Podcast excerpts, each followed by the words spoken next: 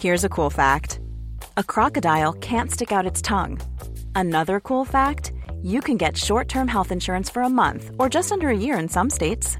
United Healthcare short term insurance plans are designed for people who are between jobs, coming off their parents' plan, or turning a side hustle into a full time gig. Underwritten by Golden Rule Insurance Company, they offer flexible, budget friendly coverage with access to a nationwide network of doctors and hospitals. Get more cool facts about United Healthcare short term plans at uh1.com.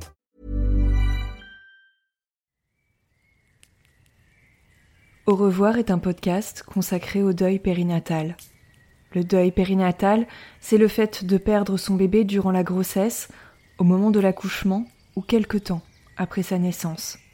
Par conséquent, les épisodes de ce podcast abordent des questions sensibles et douloureuses.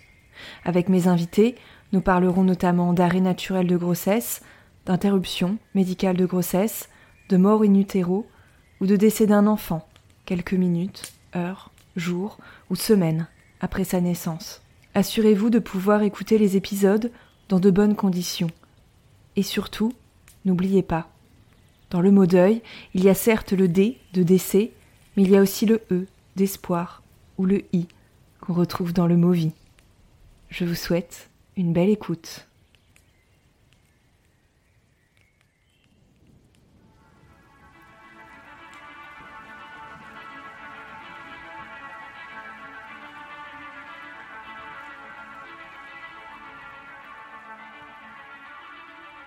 Dans l'épisode 37 de Revoir Podcast, nous avons parlé de photographie et de deuil périnatal, et nous sommes allés notamment à la rencontre d'Ulrich.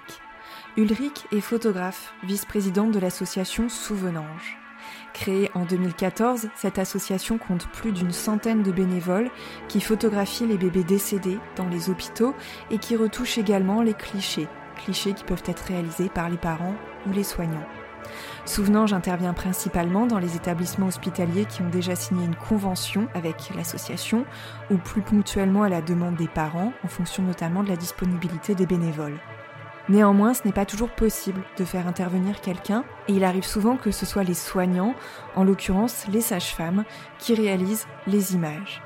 Des images qui seront les seules traces visuelles de ce bébé tant attendu. Alors pour Au revoir podcast, Ulrich partage avec vous aujourd'hui quelques tout petits conseils pour prendre les photos les plus douces possibles. Des photos qui pourront également être facilement retouchées par les bénévoles de Souvenange. D'ailleurs, nous avons nous-mêmes fait appel à l'association pour adoucir et retoucher les photographies de notre bébé, il y a quelques années. Conseil numéro 1. Ulrich préconise de faire attention à l'environnement et notamment au fond sur lequel est déposé le bébé avant d'être photographié Déjà de penser à l'environnement, de poser le bébé sur euh, un fond uni en tissu et qui soit propre, pas sur les, les absorbex tout tachés, euh, bleus, euh, qui sont typiquement le truc de l'hôpital. donc même un simple drap blanc, enlever du champ tout le matériel médical et essayer de nettoyer un minimum le bébé. Ça, c'est vraiment, euh, c'est un truc tout bête, mais effectivement, quand on se retrouve avec euh, l'Absorbex, plein de matériel médical autour, déjà rien que ça, ça renvoie euh, une image franchement pas douce. Vous l'aurez compris, il vaut mieux un environnement neutre et un fond, si possible, uni. Autre point très important qui permet d'obtenir des images douces et de ne pas appuyer les contrastes ou de créer des ombres disgracieuses, la lumière pour la lumière, bah, l'idéal, c'est d'avoir euh, une fenêtre comme source de lumière. Alors, on met le bébé parallèle à la fenêtre. Et euh, on ne se met pas euh, à une fenêtre qui est directement frappée par le soleil parce que ça va créer des ombres qui vont être super dures. donc, soit on se met à une fenêtre qui est à l'ombre, euh, quand il y a un grand soleil. Bon, si c'est nuageux, il n'y a pas de souci en fait, puisque les nuages vont, vont permettre de diffuser naturellement la lumière. Mais quand il y a grand soleil, on se met soit une fenêtre à l'ombre, ou alors euh, on tire un rideau euh, pour, pour atténuer les, les, ombres. Pas de flash, ou si on utilise le flash, il y a un petit truc tout bête qui peut être fait et qu'on peut. Ça à l'hôpital, il suffit d'en avoir une fois une balle de ping-pong fendue qu'on glisse sur le flash de l'appareil. Ça va diffuser la lumière de façon plus douce en fait. En milieu hospitalier, ce n'est pas toujours évident d'avoir une fenêtre à proximité ainsi que de la lumière naturelle. Si vous êtes dans un environnement en lumière artificielle, faites attention à ne pas avoir de lumière directe ou de ne pas faire d'ombre sur le bébé au moment de la prise de vue. Ensuite, il faut penser au cadrage et ne pas hésiter à multiplier ce qu'on appelle les valeurs de plan en photographie. Prendre en photo le bébé entier, mais aussi penser à des petits détails pour des gros plans. Ensuite, ça serait euh, en termes de cadrage d'éviter de couper la tête, les mains ou les pieds, si c'est possible, de cadrer euh, un petit peu plus large euh, et en orientant le bébé de sorte à ce que la première chose qu'on voit, ça ne soit pas les narines. Parce que souvent on se met au pied du bébé, on prend une photo, mais c'est pas très flatteur. Une photo d'une petite main, des pieds ça, c'est pareil, euh, un truc euh, tout bête, réaliser les photos avant d'avoir fait les empreintes. Parce que souvent, dans les maternités, ils font les empreintes. Euh, faire les photos avant ou bien nettoyer le pied après si c'est possible. Parce qu'effectivement, les petits orteils tout bleus, c'est compliqué de retoucher derrière et c'est c'est pas top. Et puis un portrait un peu serré du bébé pour qu'on puisse voir les petits détails, le petit nez, la bouche, un portrait euh, fait euh, de profil pour avoir une petite oreille. Et puis, euh, si c'est possible, sans le bonnet aussi, qu'on voit les petits cheveux éventuellement s'il y avait des cheveux. Il y a un autre élément important, selon Ulrich, un élément qui permet d'adoucir les photographies. Ne pas oublier de prendre au moins une photo avec le bébé recouvert d'un lange ou emmailloté.